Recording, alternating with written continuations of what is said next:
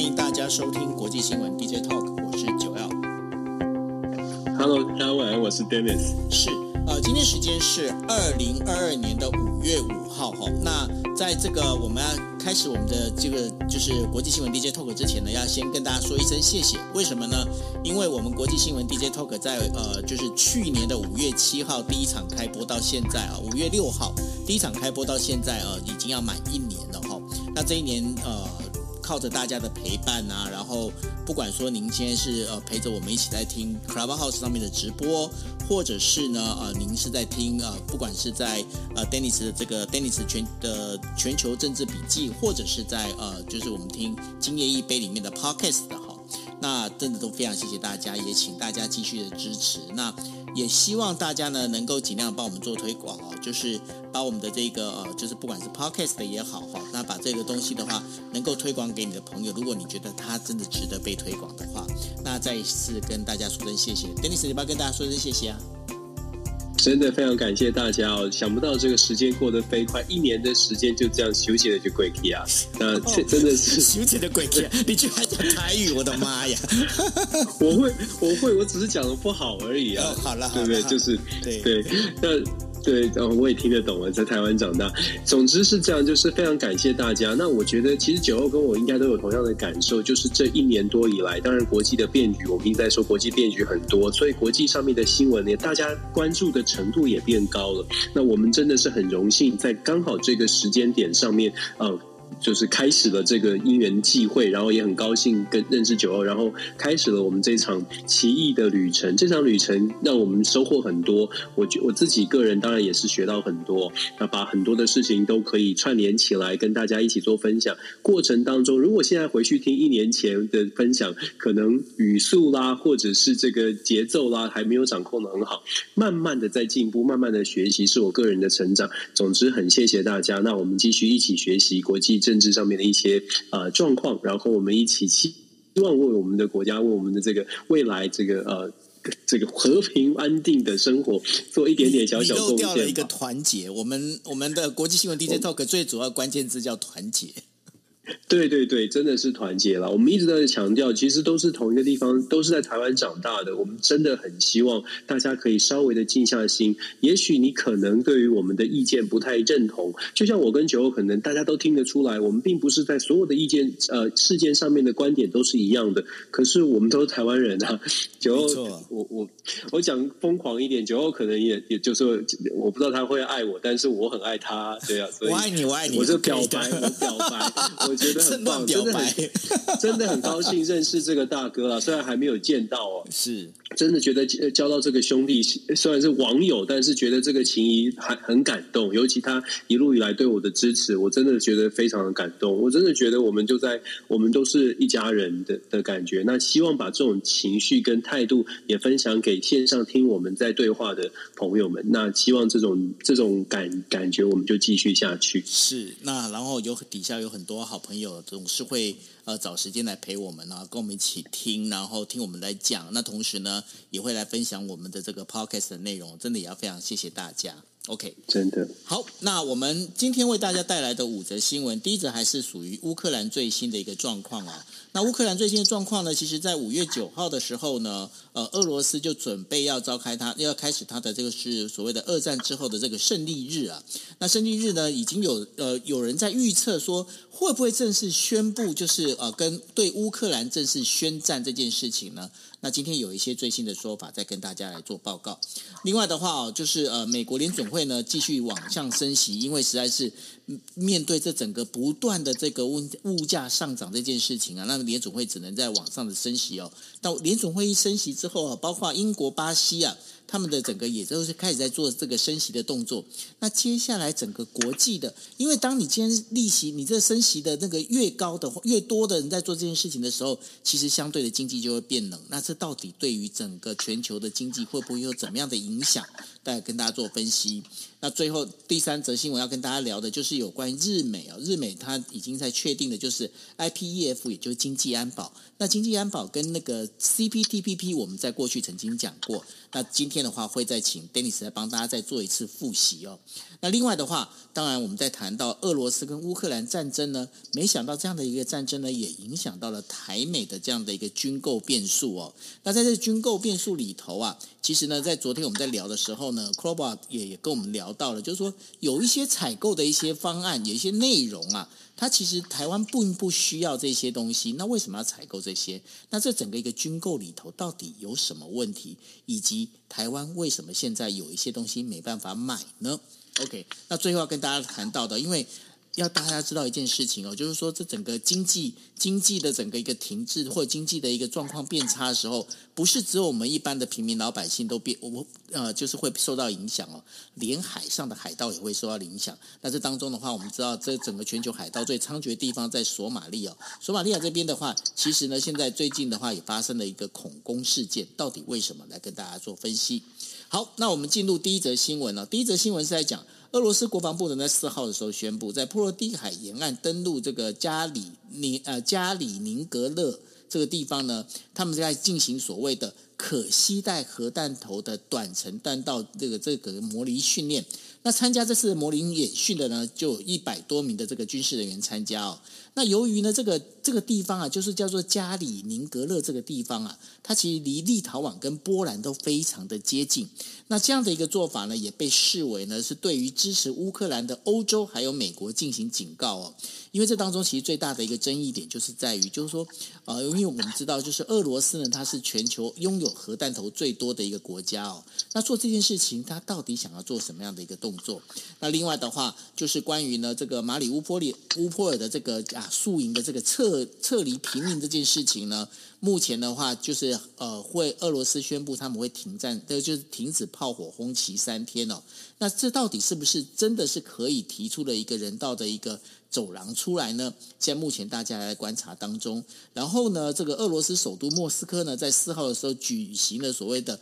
呃军机的这个飞行训练哦，那是为了胜利日来做准备。那这次阅兵其实人数跟车辆都有做稍微做减少哦，但是呢，阅兵人数呢还是有六点五万的兵呃士兵参加。预计会有四百六十多架的一个飞机会出现哦。那这一个整个一个状况里面，就有人在问一个问题，就是说，因为过去啊，那个英国的国防部长啊华莱士曾经讲过，俄罗斯可能会利用五月九号这一天呢，正式对乌克兰进行，就是呃，我们在讲的，就是进行宣战，因为到目前为止都叫做特殊军事行动。但是呢，这件事情呢，已经呃被呃俄罗斯的这个发言人否认了，就是说不可能去做这件事情。但是我们也知道，因为俄罗斯的发言人呢，在从就是呃入侵乌克兰之前呢，就一再的就否认，他越否认事情越容易发生。所以我也不想说这到底是这个否认到底是真还是假。我们请 Dennis 来跟大家说一下。是我现在的状况呢，就是说乌俄的冲突，我们看到了很多的情资，确实像九二所说的，有的时候它散散发出来的讯号呢，不能只看它的表面哦，还是。呃，还是要看他最后的行动。那俄罗斯的外交部，当然他的他的态度一直以来他都表现很强硬。虽然我们都说俄罗斯遭受到最强、最严格的史上最严格的经济制裁，可是呢，看起来军事行动完全没有受到这个停滞。那刚刚我们在分享的所谓的马里乌波尔的，甚至是宣俄罗斯自己宣布会停火，可是现在也有一些新今天早上新闻传出来呢，其实也没有真的停火。也就是说，一一边在讲说人道的走廊会开放至少三天的时间间。可是另外一边呢，我们看到更更严格的、更更残残酷的这个攻击的这个最后的猛攻，感觉起来也还是在进行当中。所以，真的在目前的状况下，听俄罗斯外交部的这个宣呃宣布哦，就。呃，参考看看就好了，不需要完全的相信哦。但是这是不是代表说这个和平完全没有机会呢？或者是这个战争会打得更激烈？就像我们说的，有很多的讯息太过的紊乱，我们只能一步一步的，等于是天天在跟大家做做 update。那我们稍微谈一下目前的这个冲突的状况。一直大大家都在新闻上面看到所谓的五月九号呃俄罗斯的这个胜利日。先跟大家分享的是，这个五月九号其实真的对俄罗斯来说，一直以来都是一个重要的节日、重要的日子。因为俄罗斯的五月九号胜利日，它是庆祝或者是缅怀二次世界大战时间期间的一个胜利哦。那这个胜利其实背后带有惨痛的代价，因为二次世界大战期间，俄罗斯苏当时的这个前苏联呢，事实上在二战期间，它损失的人人民军民人数，根据以上研究的统计哦，呃，有超过两千七百万人是在二次世界大战当中损失。那其实大家可以想象，这个数字是非常惊人的。过去这一直以来，五月九号这个日子呢，就是俄罗斯会去展现它的国力，甚至是俄罗斯的这个。领导人都会发表重要文告，就像我们的呃国庆啦，或者是元旦哦，领导人都会发表一些言论。只不过以前在没有乌俄冲突的时候，大家不会特别的去关注谈的这个细节。但今年毫无疑问的，大家一定会非常仔细的去听普丁的意思。现在大家在预期或者在推测。普丁现在的在乌马里乌波尔的强烈的猛攻呢，主要一个原因或者一个可能是希望拿下马里乌波尔，在五月九号之前，如果可以确定胜利，如果真的可以把这个亚速钢铁厂完全的拿下的话，在五月九号呢，或许普丁就会展现一个比较强势的态度，去表去表达说俄罗斯已经宣告了呃某种程度的胜利。对普丁来说，我们之前也跟大家分享过，对于俄罗斯他的所谓的设定的胜利的目标一直在改变。现在看起来，普丁会觉得，或者俄罗斯会觉得比较现实、比较务实的所谓的胜利，就是拿下马里乌波尔，就是拿下乌东地区。所以现在这几天很可能会出现更更进一步的猛攻，因为对普丁而言，如果五月九号之前可以拿。那马里乌波尔在五月九号的胜利日，他就可以宣告胜利，至少是他定义的胜利。他可以宣告胜利之后的下一步，我们就可以推断说，那他是他可能会对西方国家表达更强硬的立场，逼着西方国家呢去正视说乌俄罗斯已经拿下乌东的事实。但是相反的，如果五月九号他没有拿下马里乌波尔，没有办没有办法拿下他所谓的胜利的话，很有可能在五月九号就有外界在揣测，是不是普丁会做一个孤注一掷哦，会对。西方国家会对整个世界宣告说，这一场的战争不再只是所谓的特别的军事行动，而是全面的战争。那他可能就会更加的去强调、责怪西方国家一直不断的源源不源源不绝的去支持乌克兰。导致呢，呃，普俄俄罗斯必须要采取更强的行动，因为这个乌克兰是跟纳粹有关，乌克兰对于这个俄罗斯的这个存在，西方国家在背后是希望削弱俄罗斯的这些权利哦。就像我们之前所说的，那五月九号，基本上从这个角度来判断的话，现在对马里乌波尔的在乌东地区的军事行动，大概很很大一部分会决定五月九号普丁在这个演说当中的这个痛调。那至于乌克兰的部分呢？目前为止也一样的，没有看到任何的退让的迹象。虽然战事很猛烈，可是到至少到我们现在到我现在看到的新闻为止，亚速钢铁厂还是在死守当中哦。我们。呃，应该是说，我们都希望有好的结果。可是现在可能大家也要想一下，什么是好的结果了。再补充说一下，就是一呃，这欧盟呢，昨天也正式的提出所谓正式宣布了他们的所谓的第六轮的经济制裁，强化了经济制裁对于俄罗斯的打击。可是我们还是要一起来思考的是，经济制裁对于俄罗斯的打击，它的目标跟目的是什么？就说这个目标跟目的，我们都知道，哎，经济制裁需要时间。可是先想一下这个。目的目的是说，俄罗斯要让俄罗斯呃透因为经济制裁的压力，所以改变它的军事的行动。问题出现了，就是要多大的压力才能够让俄罗斯改变军事行动呢？其实我们在 DJ 套一直跟大家分享，除非你能够真的把俄罗斯完全的孤立，没有任何的国家会跟俄罗斯采买任何东西，这样的情况之下才有可能孤立。在没有办法孤立的呃状况之下，俄罗斯只会感受到压力，确实也会造成俄罗斯在未来战争之后。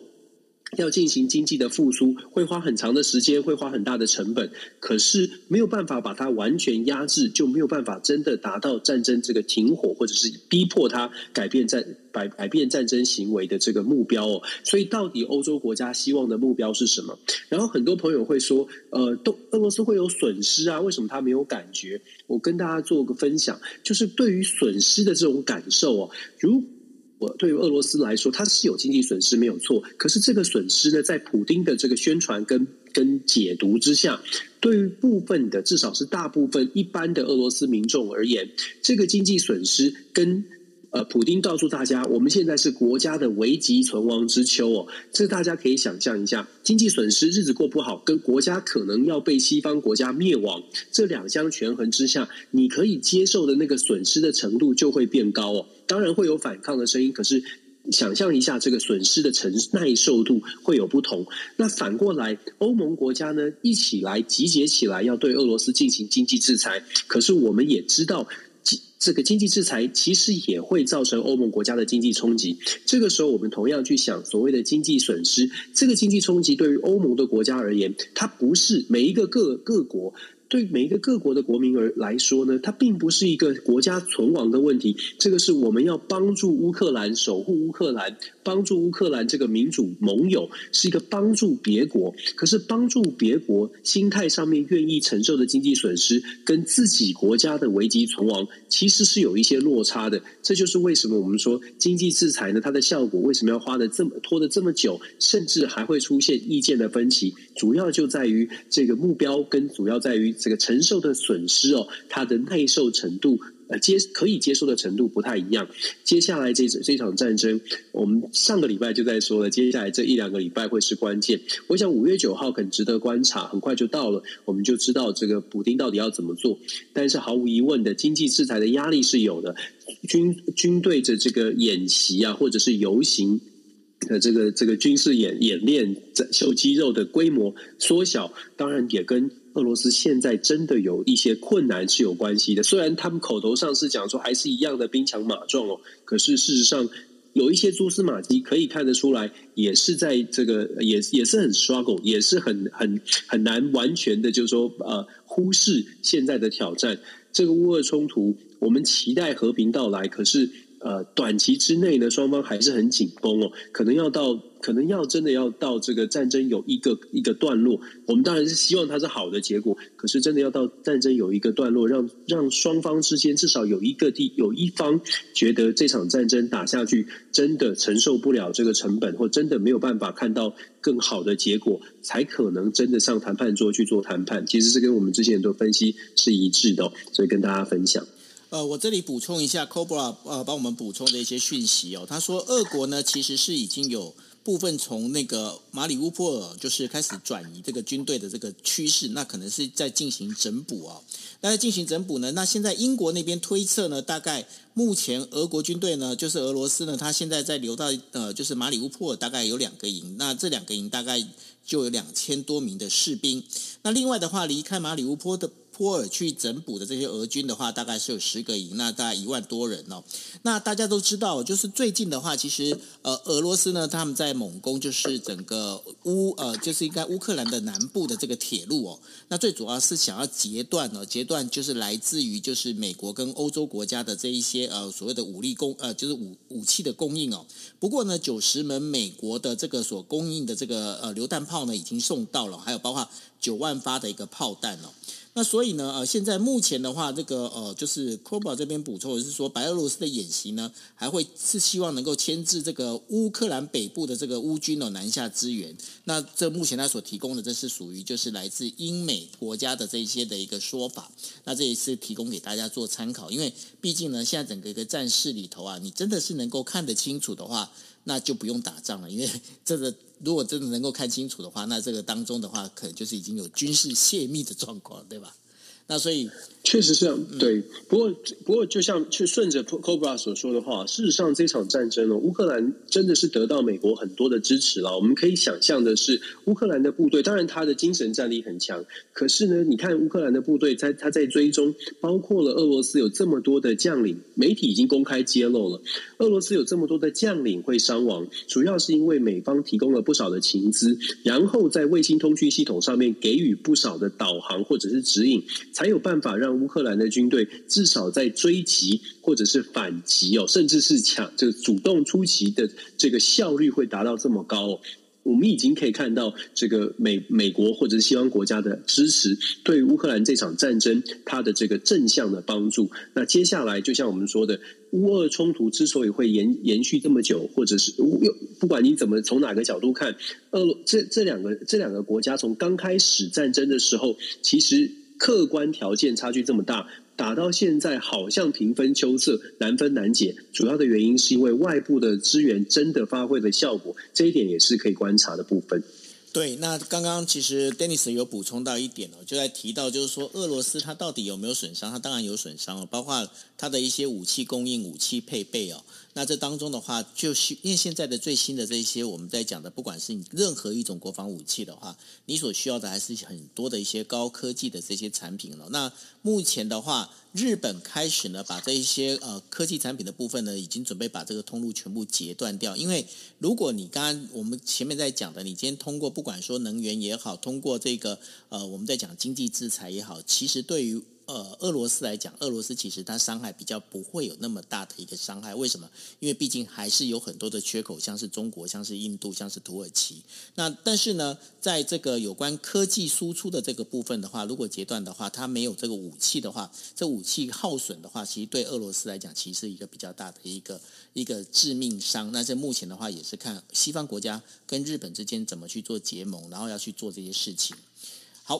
那我们接下来呢，要继续要聊的就是第二个，第二个就是说美联储呢，它呃就是在就是决定哈，还是宣布升息零呃百分之零点五啊。那这跟过去这市场本来预计会百分之零点七五这件事情呢，呃原本是在等于说算是呃没有超过所谓的这个市场预期，所以。呃，美呃美国的那个纽约道琼指数曾经一度呃就是上升了，但是呢，现在美美呃道琼指数呢继续往下掉，然后往下掉的最主要原因呢，还是因为就是现在整个联总会呢在实行所谓的这个呃就是我们在讲经济紧缩的这样的一个货币紧缩的这样的一个政策哦。那联总会做货币紧缩的这样的一个事情之后呢，也带了一些连锁反应。那这些连锁反应呢，就包括了从印度，然后包括巴西跟英国呢，都已经纷纷的这个央行都已经宣布要升息。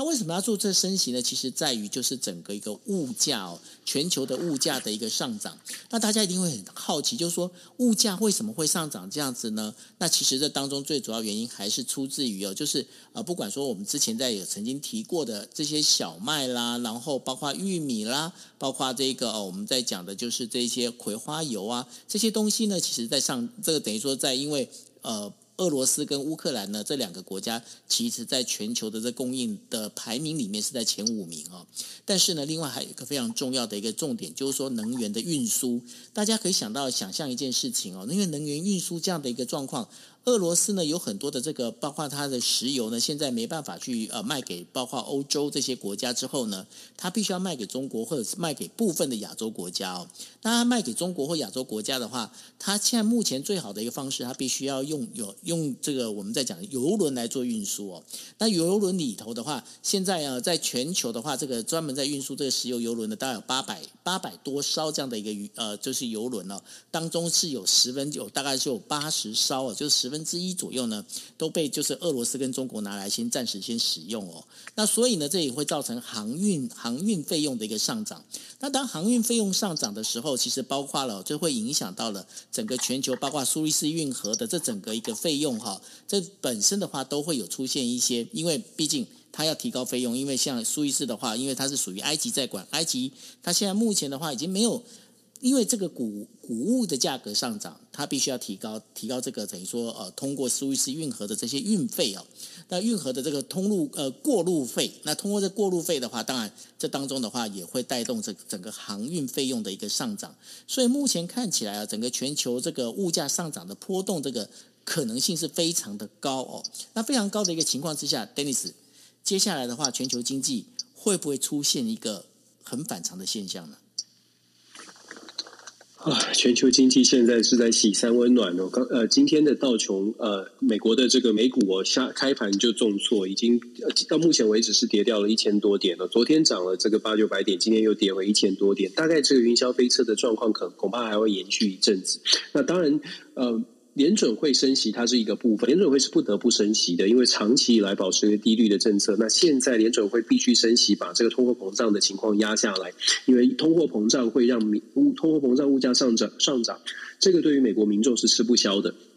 问题是，呃，如果要升息的话，也代表的是联准会其实看准的是未来的呃整个美国的经济的体质并没有那么糟糕，所以做出这样的决定，它并不是大胆的决定，而是必须的决定，因为这样子才能够拉压制压制住通货膨胀。可是我们也同时看到，就像我刚刚说的，股市的这个高低震荡的起伏非常的严重，它反映出来的是整个美国目前至少在投资者的心态里面呢，现在的美国是非常的不稳定的一个比较。浮动的国际局势，就如你刚刚讲的，像是能源啦，其实乌俄冲突对对于这个全球经济造成最大的呃威胁或影响，就是一个非常不确定的未来摆在前面。可是这个未来到目前为止，大家预期的这个不确定的未来，大概还是在可能一两年之内会出现很大的浮动。怎么说呢？如果我们从经济的指标哦，有十年期的公债利率，美国十年期的公债利率，其实一直以来很多的经济专家在分析的时候，都会把这个拿来。预测说现在的状况会不会出现什么大的、什么样的大的波动？十年期的公债利率在最近突破了三 percent，这代表什么呢？这代表说对未来就是十年后、十年后到期的这个公债，大家有比较高的期待。对十年后的公债有比较高的期待，代表的是想当然尔的，大家觉得，哎，这不管现在多么混乱，十年之后应该是 OK 的。那呃，现在可能。我的投资或者是我的经济状况可能不稳定，我把希望放在未来的这个未来的十年之后。为什么我们说这个指标重要？就像我刚刚形容的这种心态，过去呢，你在所有的金融风暴之前。这个指标都变成一个很有趣的参考值。在二零零三到二零零七这段时间，事实上，这个十年期的公债利率哦，就是就是基本上是维持很低的。就当它升十年期的公债利率上涨的时候啊，基本上它代表的是未来有可能是呃这个是暴风雨前的宁静，因为大家会觉得，哎，这个以后会 OK，以后会稳定。可是现在不太。稳定，只是这个不稳定的未爆弹什么时候出现？二零零三、二零零七就很明显的是十年期公债不断的上升，然后二零零八年出现了这个金融危机、金融泡泡。二零一二一二到二零一七一样的。这个十年期公债利率在微幅的上升，上升之后呢，就出现一个爆点。当然，我们不是说会，不是想要带给大大家带给大家恐慌。可是从各项的这个历史历史的经济数值来看，目前的美国再加上现在整个道琼、整个美股上上下下的起伏，全世界都是这样。所以我们可以说，目前的金融市场告诉我们的是，国际的局势造成整个金融市场的非常的混乱跟不安定。而这个不安定呢，呃。让大家觉得可能未来会很好，可是就是因为这样的期待反映出来的是现在可能会还会很不好一阵子。这个很不好就是非常不安定，还会维持一阵子哦。那这个状况要什么时候能解除呢？我觉得这还是一样的，乌俄的冲突。如果有办法看到曙光，整个的金融局势可能也会因此而慢慢的稳定下来。因为这不只是战争，我们说了好多次，这不只是战争，这打的其实是能源战、粮食战、肥料战，通通都在进行当中。而且这场战争打出来的是国际体系会整个出现一个大幅的变化。稍后我们会谈其他的国家也是这样，包括我们昨天在谈的复杂的中中东，为什么这个世界体系会变得如此的复杂？一场战争打出来的问题其实非常多。那我们在讲说，其实前两天我们有谈到，俄罗斯现在包括我们在看卢布，卢布可以稳定下来，它某种程度反映出来的是，过去美元为中心、美元主导的金融体经济体系呢，现在可能也会因为这次的战争出现了一些变化，有部分的国家非常有可能看到俄罗斯。现在的操作方式去思考说，为什未来是不是要跟美元脱钩？未来在哪一个货币、哪一种强势货币可能会崛起，或者是哪一种特别的这个资源或特别的能源可能会崛起哦？这目前是还在未定之间，因为大家都还在。互相的竞逐，互相的竞争，想办法找到一个比较能够安定自己国家经济的一个基石。到目前为止还看不太出来，可是可以看出趋势是，以前传统上我们认为只要紧贴美国，不管是在经济上、货币货币的这个汇率上，还是政治上、安全上紧贴美国，这个过去的这种想法呢，可能在最呃这一两年之内会出现一个。蛮明显的变化。当然了，从如果从美国的角度来说，他当然要更积极的去把这个局势稳下来，让大家重拾对美国的信心。稍后我们也会说 I 啊 IPEF，当然美国是努力要往这个方向走，可是以目前美国自己国内的状况来来看，包括了国内内政的分歧、民主跟共和两党无法团结所导致的美国的整个的国力没有办法发挥出来。全部加起来，我们看到的是表面出表面上看表面上露出来的经济困困境，可是其实更深层的麻烦是，整个世界的体系出现一个非常混乱的、非常呃不不安定的这些因素，通通都在同一个时间浮现。呃，我。不敢很乐观的看待目前的国际局势，因为对我我目前看到的状况是，这个不稳定的状态恐怕还会持续一阵子哦。因为全世界还有很多很多的未爆弹等着等着拆解，可是谁有这个能力去拆解呢？我就像我说的，如果是要靠美国的话，恐怕大家可能要多想一步哦。也许现在美国没有办法有这个能力拆解，相对来说，呃，各国自己要。真的是要自立自强，真的要想清楚，每一个国现在每一个国家都必须要思考，在这种国际的乱流当中，就像行船一样，怎么样才能够稳住这个方向？怎么样才能够在各种危机危机当中一点一一点一滴一点一步一步的这个往前走啊？这个这个挺重要的。那当然要国关注国际上的变局，这是第一步。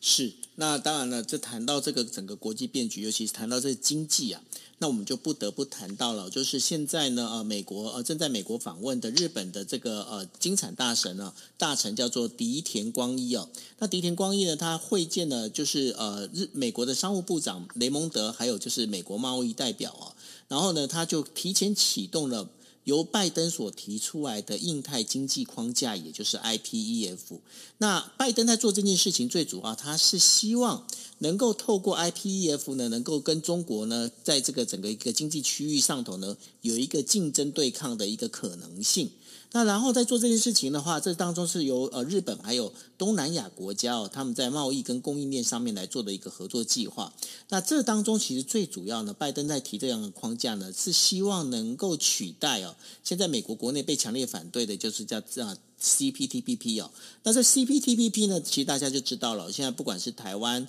中国，那甚至呢有在讨论到韩国，或者是呃，就是英国，它也在开始申请要加入哦。尤其是英国为了要加入这个这个 CPTPP 呢，在今天也宣布了放宽，就是所有对于福岛这个所有的这个食品的这个限制哦。那在做这件事情里头啊，那因为呢，在中国它本身在整个我们在讲，它有做了一个 RCEP。RCEP 这一个整个一个经济框架呢，那它有这个东西做出来之后呢，那美国拜登政府呢就提出了这样的一个 IPEF。那当然呢，它这 IPEF 目前也在是广广广邀各路人马。那台湾的话，会不会有加入 IPEF 的可能性呢？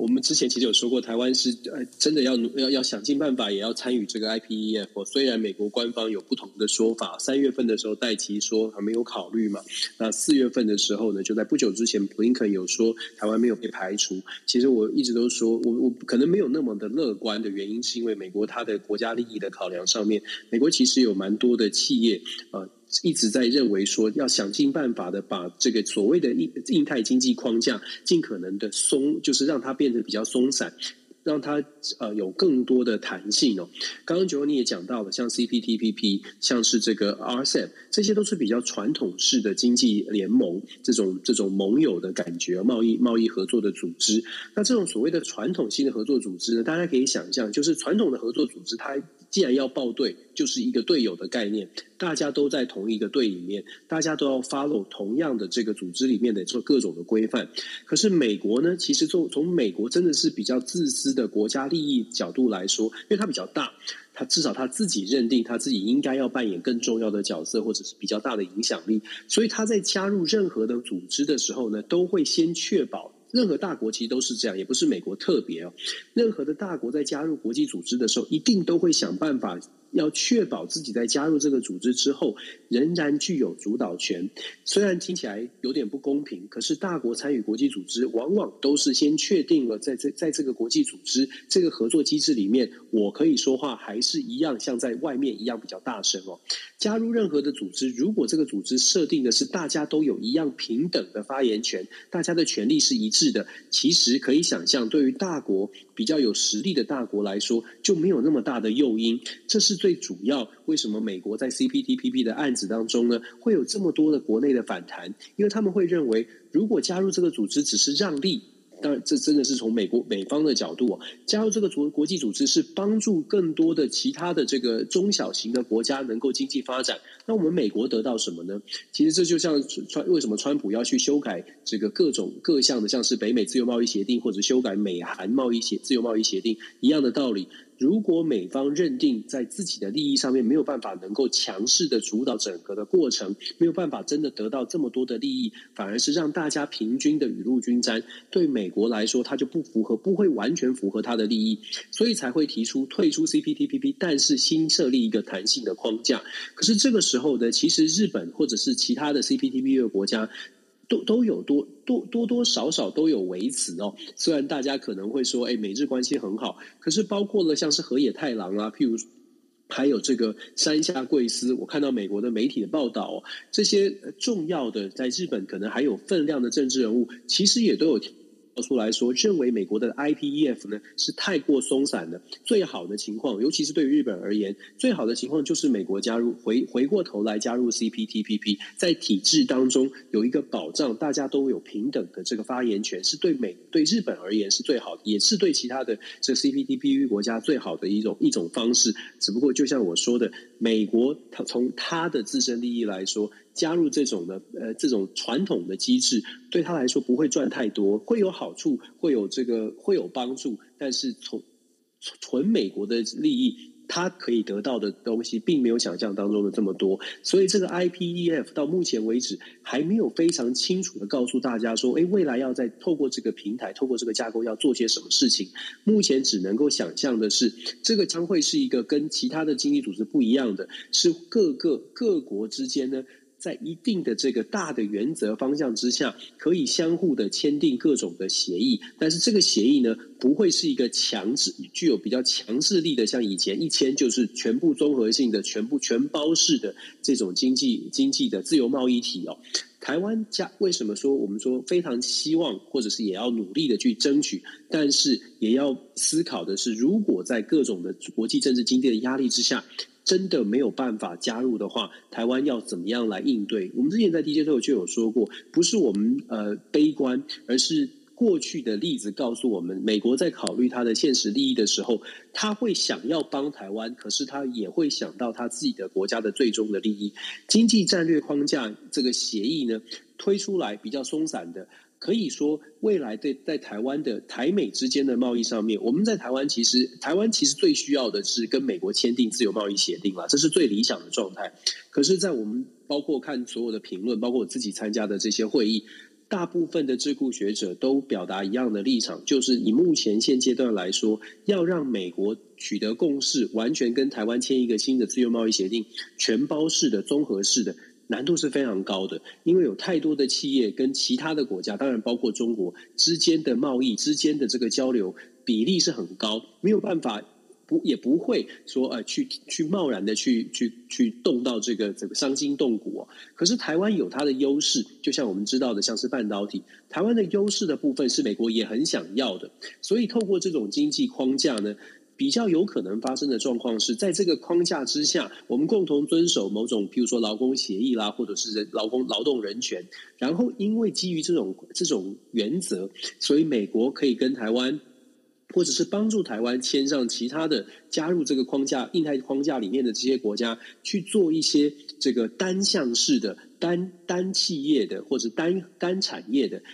单一产业的这些交流合作，这个是比较务实、比较有可能发生的。那当然，如果能够做到这样，我会觉得就已经算是有突破了。我知道台湾可能有大家有很高的期待，但是我说我们一步一步的，在对台湾来说，如果一步一步的可以这样做到，已经算是呃，已经算是国际政治当中妥协当中可以得到的一些好处，这是我们期待的啦。但是呃，可能真的要一步一步来，大家不要抱。我我之所以会说大家不要一下子期待太高，说这个经济上经济框架把台湾纳入代表什么意思？老实说，就算经济框架把台湾纳入了，因为它跟传统的 FTA 或者传统的这个贸易伙伴关系是不一致的。纳入之后，你还有各项的细节等分分开来谈哦。这就有点像是什么呢？就像是我们如果是加加入了 CPTPP 或者是 RCEP，那像是这个把费式的全包式的，你进去之后可以大家。呃，各种你都加，各种协议你等于都加入了。可是 IPEF 呢，有就有点像是走进餐厅之后，就算进了餐厅，你还是要点餐，你还是要自己知道自己要吃什么，甚至是精打细算的去了解，用自己的多少的多少的这个筹码可以换多少的东西，这些都是在 IPF 架构、IPEF 架构之下，台湾还是要努力的部分。当然比较困难，也比较复杂，可是呃，机会远比。一下子参加像是 CPTP 或者是各大就是大型的这个组织呃经贸合作组织来的容易一些，这是这是好处，但是也是坏处了。因为这个好像也是台湾现在目前在整个呃国际关系里头，它现在唯一能够采取的一个方式。毕竟在很多的这个邦交国的这个我们在讲的正式邦交国上头的话，其实一直被中国所打压哦。那被中国打压的一个情况之下，当然大家一定还是选边站。那选边站的一个情况呢，会使得台湾的邦交国越来越少。那越来越少的一个情况之下，那台湾就必须要有一个这样的一个我们在讲的，不管是它这个算是经济安全保障。这样的一个架构哦，那今天换个角度来讲，就是当然就是这个 C 呃 CPTPP 的确呢是比刚刚就是刚刚那个 Dennis 所提的，它可能就比 IPEF 来得更完整一点。可是台湾现在好像如果可以加入 IPEF，也就是我们在谈的经济安保这件事情可以去做到的话，那反而对台湾来讲至少。多多少少有一些保障，是不是这样的一个一个理解呢？一定一定有帮助的。如果可以加，其实对对台湾来说，我们一直都说，国际政治就是妥协。如果台湾可以加入任何的国际组织，不管用任何的方式，都会有帮助。我知道很多的朋友会很有，我们都很高的期待嘛。我们期待就是最好用我们国家的名义加入很多的组织，这是很高的期待。可是国际政治的现实跟期待是是必须要去认知这个差距的。那在台湾，我们常常遇到的状况是，只要现实跟期待有落差，而且这个落差出现了，我们不是去思考国际上面的压力，我们就反过来就在国内就在开始吵了，就在互相有互相指责了。不管谁执政或谁在野，都会出现这个状况。这是为什么？DJ 套一直在讲说团结团结。面认清国际现实之后，就会了解，其实很多的事情务实的来看待，有的时候是是要妥协，是要忍耐的。这听起来像是好像不够的勇，不够勇敢哦。可是有的时候呢，勇敢就是勇敢跟妥协之间，怎么样对我们自己的国家，尤其是一般民众，大家的生活真的有帮助？我觉得这是需要智慧，甚至我会觉得这是需要勇气的，就是需要勇气去承认的，去面对的现实。但这个就大家一起冷冷静吧。其实，在某个角度来看哦，因为我倒是觉得这跟勇气之间，换个角度来讲，它反而是应该。我们要把这个时间轴要把它看长，就是说你要随你要去布局，那你如果没有先做一个第一步的起步的话，你没去做这个布局，你就没有一个刚开始的一个启动的话，那你想要把它立刻就是把它盖成一栋大楼，那当然是不可能的事情哦。所以说，所以说，我觉得就是从一些，也许刚开始你会觉得说，好像条件没有那么完美。嗯，的确啦，因为老实讲，我觉得这个 IPEF 它的条件真的没那么完美。可是，在目前里面，台湾能不能先掌握到？它如果能够掌握到，至少一一一层一层的往上盖上去，我觉得这好像就从乌克兰的这个战争，你就可以发现一件事情嘛。如果当时那个泽伦斯基接受了那个美国跟欧洲的一个建议，说好，那我就当逃亡政呃，就是流亡政府，我今天到那边去的话，你觉得他们现在肯打成这样子吗？不可能嘛，对不对？嗯。对啊，所以没错，对啊，所以说我觉得就是先把自己先做好，然后先逮到，先有机会，先把这东西先稳定下来是非常重要的事情哦。OK，好，那我们进入我们第四则新闻哦。那第四则新闻就要跟大家讲，就是国防部呢在三号的时候宣布哦，就是有关于美国对台军售的时间表呢将会推迟。那这推迟当中的话，最主要的具体来讲，就是有关于地对空的导弹，还有这个自走火炮，就是那个圣骑士这个部分的一个交付的时间将会推迟哦。那这最主要的原因还是由于呢，现在大部分的美国的军火呢，其实现在是供应到了呃，就是乌克兰这边去哦。那发生推迟的现象呢，其实不是只有台湾而已哦。Cobalt 也跟我们补充的，就是说，呃，包括以色列呢也同意哦，就是说将这个等于说把这个就是武器呢先移转交给这个乌克兰哦。所以呢，现在目前的一个状况，其实在这里，因为我们大家都知道，就是说武器的制造还是需要时间，尤其在这很多的一个精密武器当中的一个制造。那我们也在这个星期的这个国际新闻 DJ Talk 也跟大家聊到了。包括了，就是拜登呢，他也去视察了这个兵工厂哦，去看了这一些我们在讲的，就是这个呃那个刺针飞弹嘛，这些这些相关的这些事情，开始在做这样的呃标枪飞弹，在做这样的一个事情，这，等于说他有去视察。Dennis，你觉得这样的会会让台湾的这个等于说我们在讲台湾的这个军力啊，或者就是武那武器的这样的发生空窗吗？会有危险吗？我觉得危险是不至于啦。首先，当然，这基基这个为什么会说危险是不至于？是因为基于现在的整个的两岸局势，还有整个美中的竞争哦，再加上。中国解放军到目前为止真实的实，就是至少我们研判到目前为止的这个真实的实力，没有没有这个轻举妄动的可能哦。至少在短期这几年还没有这种可能。所以我说啊，发生危险是不至于。但是其实台美的军购啊，这个有些，尤其是最最近这这一两个礼拜，其实传出不少相相关的消息。如果你常一直都在关注关注军事的相关新闻的话，你会发生发现有一些微妙的变化，微妙的这些小细节的这个新闻出。也不算小，就是说军购的排程的延期啦，然后台湾采买的部分，国防部像昨天就说了，可能这个反潜直升机太贵等等。为什么会出现这些？我们呃除了新闻表面之外，其实背后有一些故事呃，或者是政治的角力可以去思考。首先呢，我们先说所谓的产线延迟，有一些新闻在讲，媒体在讲说产线产线的关系，因为乌俄的冲突导致这个产线必须呃这个生产线可能会有 delay 啦，会有延迟哦。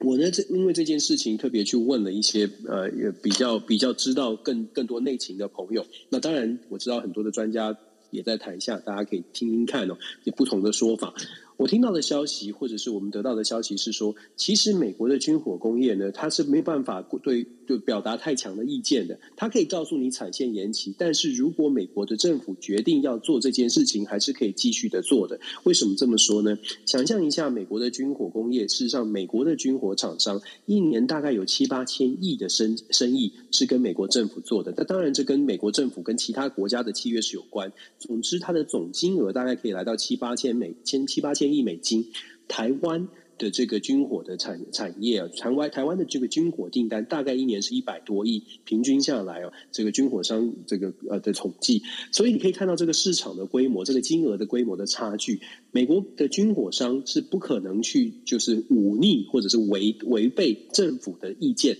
如果美方政府国防部或者是美国的军方决决定说要做什么事情，就算是产线延期，老实说也可以，也是可以继续做的，而且可能也可以做做做到，甚至是呃定期交付哦。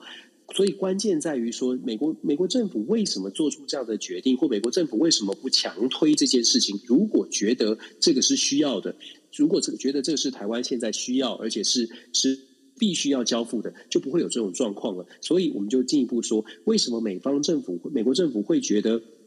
这些事情不是必要的呢？就如同 Cobra 之前有跟大家分享，跟我们分享的，也是这是也是真实的状况。台湾跟美国的军购案，我们一般的朋友们在看新闻的时候，会觉得每一次的军购案好像都是一个比较正向的加分。大家会觉得，哎，这代表台美关系进展，这确实是表面上台美关系进展是毫无疑问的。可是进一步要要说的，呃，其实是台美的军购案，它到底是一个。买卖怎么样的一个怎么样的一个交流方式？是台湾提出了台湾需要的需求，还是美国告诉台湾你有什么需求？如果台湾的声音比较大，或者是台湾这军方要要买的东西，呃，被美国认定这不是台湾的需要。其实大家可以想一下，我们今天要买武器，然后对方说你不需要这个，是不是哪里听起来有点怪怪的？又或者是说，美国告诉你说这些东西是你要的，可是台湾觉得，诶，这好像跟我的战略规规划好像不一样，诶，我该买吗？我是不是应该买？不然的话，以后可能买不到。其实台美之间的军售，它反映的不仅仅是军购的这个细节、军购的项目，它反映的其实是，其实就是一种政治的政治的背后的政治意涵，其实蛮大的。我们如果再看细节啊，包括了这个这这一次的这个所谓的反潜直升机，这两天所说的。反潜直升机，那媒体其实已经说了，这个所谓的“神鹰三号”的计划是美方的拒绝，而美方拒绝的原因，就是因为他认为这个军购不符不符合台湾的需求。美军其实，美国美国军方其实在这几年呢，一直在强调所谓的不对称作战。这个透过政治人物，透过军方，都不断的在强调所谓的不对称作战。甚至大家也听过了，要把台湾打造成为一个堡垒碉堡，把台湾打造成为 porcupine，就是刺猬哦。美国对台湾的设计。从战略角度来说，美国希望台湾扮演的是一个有攻击，就是有自自我防卫能力，毫无疑问。但是也希望台湾在需要的时候呢，有有部分的这个这个反击的能力。那台湾到底在想什么呢？台湾的军方的规划到底是打算把台湾打造成什么样的地方呢？老实说，这就是台湾目前真的需要好好的去。审视的部分，我无意我无意做什么负面的评价，但是我只能说，台湾非常需要军方的军方的这些专家或者是将领们。好好的坐下来，摆脱所有的政治上面的这个考量，不管你是什么政党，摆脱所有的政治考量，想一下台湾的战略准备到底是什么？不对称不对称作战，这个常常在新闻上面听到。不对称作战，目前美方考虑的不对称作战，是希望台湾在必要的时候是类似是敢死队。或者是冲锋陷阵的，但是这种想法是不是台湾所需要的，或者是不是台湾的一般的民众知道的？是不是台湾民众知道说，诶，美国现在的现在的战略想定是让台湾在需要的时候扮演着冲锋陷阵的角色？这个。是不是大家了解呢？那台湾的这个国防部所设定的设定的目标到底是什么？设定目标之后，该采买什么样的武器？如果被美国打枪了，应该用用什么办什么样智慧的方式来跟美国进行协调？其实，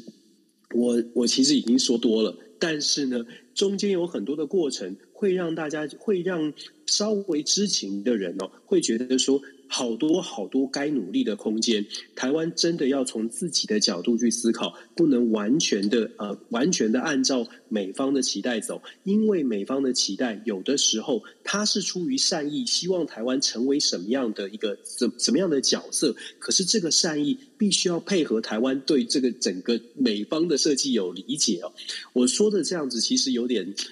真的就是我们透露蛮多的，可是我想想说的是。回到一般民众，我们一般人大家知道的消息，我们看到这样的新闻的时候，不呃，真的是稍微的冷静一下，就是呃，也许大家会觉得很很兴奋，买到了新的武器；也许大家会觉得，哎，好像什么什么样的问题哦？我们说，回到我们可以做的事情，包容不同的意见，别在拿到什么武器的时候呢，就就开始批判，或者是就开始兴奋。不管是蓝绿，我都必须说。蓝绿可能对于现在的这个军购有不同的见解，但是呢，我们要可以做到的事情是告诉我们的政治人物，别别别做别对这种军购的事情对大做文章。如果这些政治人物根本不知道发生什么事的时候啊，他只是在炒作一种气氛。真正要去担心、真正要去思考的是，我们的整体的安全的防卫的这个战略是什么？现在这个部分是。呃，如果懂的话，如果听得懂的朋友就知道，其实是很大的一个麻烦，是台湾遇到的一个很大的挑战。这个要团结，这个是政治人物要团结，或者是军方的人士要努力的部分。我们大概讲到这里。不过呢，就怕有些政治人物呢，明明是知道这当中的事情呢，又故意用另外一个方式来走，这就是令非常令人讨厌的一个事情哦。所以。这就是真的很讨厌，所以我我就说，我们有的时候不想不想过分批判，但是有的时候真的很讨厌就在这里，因为没有从国这个国家整体的角度来思考。这不分蓝绿都是这样的，就是大家都觉得我只要讲了什么话，诶，只要让大家兴奋，让朋友们聊，让让朋友们觉得，诶，我是挺什么的，我是反什么的，真的要跳脱这种思维了。嗯。那所以这个部分的话，这一题我觉得第四题哦，要让大家好好的去静下心来，好好的去思考一下。OK，好，嗯、那我们进入第五则新闻哦。那第五则新闻跟大家聊的就是说在，在呃五月三号的时候呢，呃驻扎在这个呃索马利的这个东部啊，从事维和行动的，就是非洲联合基地哦，遭受到了就是基地组织的这个激进团体，也就是青年党。这样的一个攻击哦，那已经造成了当中呃维和部队里头的这个布隆迪所派遣的这个士兵有三十人死亡，然后有二十二人受伤。那在这个袭击里头啊，因为这个是在索马里的这个首都哦，就是呃摩加迪沙的东北部大概一百六十公里的一个地方哦。那这就是他遭受到两枚汽车炸弹的攻击之后呢，有大概四百多人的这个呃，我们刚才讲的就是基基地组织的这个武装团伙呢，就冲进了这个就是这个我们在讲的这个叫做呃非洲联合基地里头啊，然后进行了就所谓的枪战。那在枪战之后呢，发生了这样子整个一个状况。所以呢，这个当中其实要跟大家聊到一个状况，就是说现在其实整个全球不是光只有在乌克兰这边在打仗哦，那还有很多的地方哦，其实它还有不断的这个大小零星的冲突。那 Dennis 对于索马利这件事情的话，你这边有什么要补充的吗？我想大家很少关注，我们一直在强调。我我觉得 DJ Talk 是不是最最常讲这些这个好像很很很很没有人看到的新闻？号称台湾唯一，号称台湾唯一，当然很少人会去谈这些非洲，或者是抓把大家硬是抓到地球的另外一端去谈这些。我想我们我们我们底下的我们那个我们的制作人 Kimi 哦，我相信他从中央社绝对找不到这些讯息。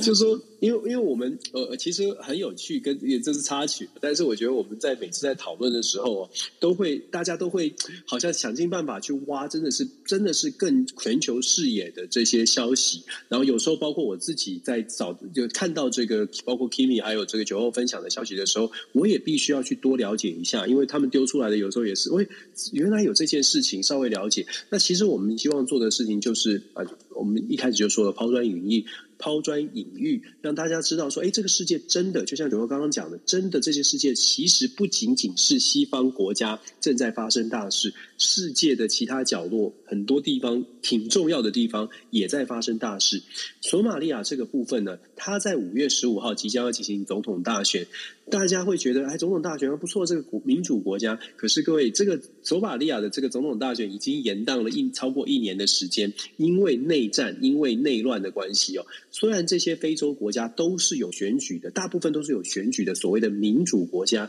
可是这个民主国家跟我们在台湾看到的、想象的民主国家，其实有很大的差别。他们有选举，可是他并不是像大家想象的，每个人都知道，哎，选举要干嘛。基基本上，因为非洲很多的国家里面都有很多的部族啦，很多的特别的族群，他们的族群政治、部族政治是非常明显的。政党有的时候只是参考，政党有的时候是贴在特别的部部落下面，也就是这个政党就是这个部落，并不见得这个政党有说服很多的人一起来参与。从这个角度来看呢，我们就可以说，其实像索马利亚这个目前即将要进行总统大选了，为什么会出现攻击？就是因为想要去影响总统的选举，在非洲很多的这些。新兴民主国家，像是肯亚，像是索马利亚，都一样。很多的非洲民主国家都遇到同样的问题，是选举到了，反抗军或者是军事的冲突就会不就会很就会出就会频繁的出现，因为这是他们影响。影响选举的一个步骤哦，选举前、选举过程当中，或者是选举之后，透过暴力的军事的手段、冲突的手段、游击队反抗的手段去推翻选举结果，这个在非洲的所谓新兴民主国家是非常常见的现象。因为每个部部落之间并不是并没有办法靠着有选举就说，哎，我们很很公平，我们得到了选举的机会，不是的。光是想象每个部落其实人口不足不一样，不不是一样的，就可以想象说。每有一些比较小的部落，他永远都不会觉得公平的，觉得他这个呃不会得到公平的对待。当然，当然这跟选举的制度设计有关系。总而言之呢，在索马利亚目前状遇到的状况，它就是一个很显然的选举之前会发生的这个反抗的动作，甚至。比较严重，为什么会引起关注的原因，是因为非洲联盟事实上因为选举索马利亚选举一直延宕，所以非洲联盟派出了索亚索马利亚的所谓的特派军哦特遣军团驻扎在当地，还是被还是被攻击了。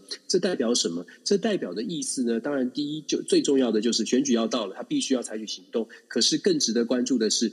这些反抗军，这所谓的青年党哦。这个反抗军呢，事实上他不再在乎，不再不会害怕这个非洲联盟的维和维和部队，代表的是他们自己觉得势力很强，又或者是代表他们觉得非洲联盟大概有气无力，大概也无力反抗哦，也没有也没有办法对他们做什么样的事情，在考量成本，觉得是可以接受的情况之下，做出这样的攻击。接下来五月十五号预定的这个总统选举，有没有办法按照顺按照预期去把它完成，都会是一个问号哦。距离已经非常近了。那其实非洲国家呢，我们再再再讲大一点，非洲国家在乌俄冲突发生之后，其实非洲联盟有很多里里面出现了一个很多很多很多很多不同的声音。所谓的不同声音是跟我们看到的西方世界的观点很不一样。非洲国家认为。乌克兰得到的非洲很多国家啊，认为乌克兰得到的支持远远比他们得到的支持来的多的太多了，觉得西方国家非常的不公平，非常的双标。当乌克兰遇到了人道危机的时候，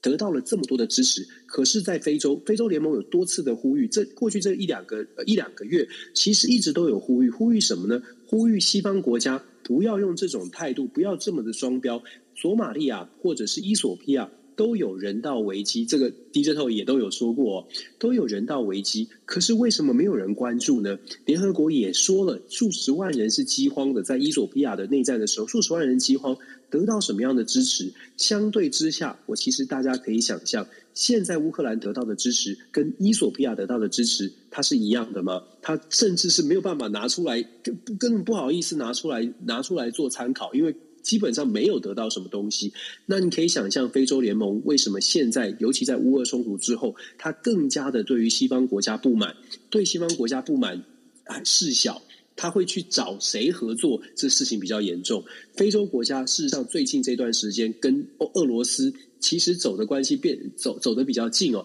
大家没有看到的是，俄罗斯跟科科麦隆才刚刚又签了新的这个武器的呃这个军购军售军售的协议哦。为什么会出现这样的状况？就是因为我们刚刚说，这一次的乌俄战争，它打出来的问题很多。在非洲地区打出来的问题就是，